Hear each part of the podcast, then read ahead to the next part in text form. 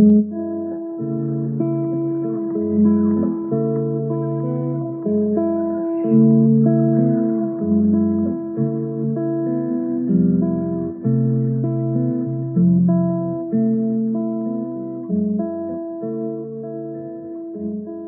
Sommer 2022 fand zum zweiten Mal das Friesacher Literaturfest statt.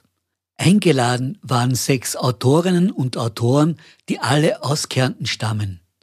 An diesem lauen Sommerabend bot sich die einzigartige Möglichkeit, ein literarisches Werk direkt von der Person zu hören, die es geschrieben hat.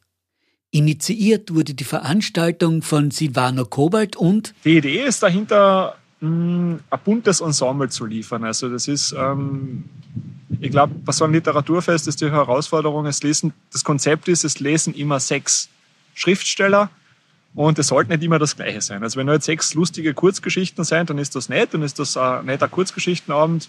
Ähm, aber es geht in eine Richtung. Und die, die, die Philosophie von den, von den Fest ist zu sagen, okay, ich mache ein bisschen Lyrik, ich mache Kurzgeschichten, ähm, ich mache traurige Texte, ich mache ernste Texte, ich mache lustige Texte und mm, mal eine Ausschreibung, dass es in dem das Thema gibt und wir machen dann eine Kurzliste und schreiben die Autoren, die da passen, betten an. Also wie gesagt, es ist wichtig, dass ein paar Lyriker dabei sind, dass ein paar Prosa-Autoren dabei sind und so stöpseln wir uns äh, ja, nette Autorenlisten zusammen. Es ist äh, Geschlechterparität, das sind immer drei Männer und drei Frauen, das hat sich auch so ergeben, dass das auch aufgeteilt ist und meistens immer drei lyriklastige Autoren und drei prosalastige Autoren.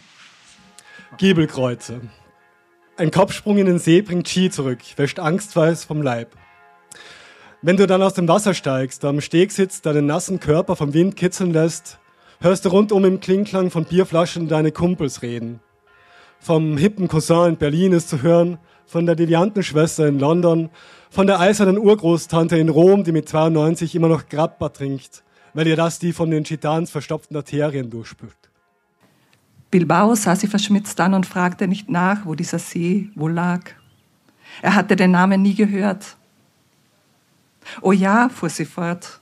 Er blinzelte mit seinen blauen Augen, in denen ein Glitzern lag, das nicht von dieser Welt stammte. Ich war in heller Aufregung, sofort in seinen Bann gezogen, außerstande, den Blick von ihm abzuwenden.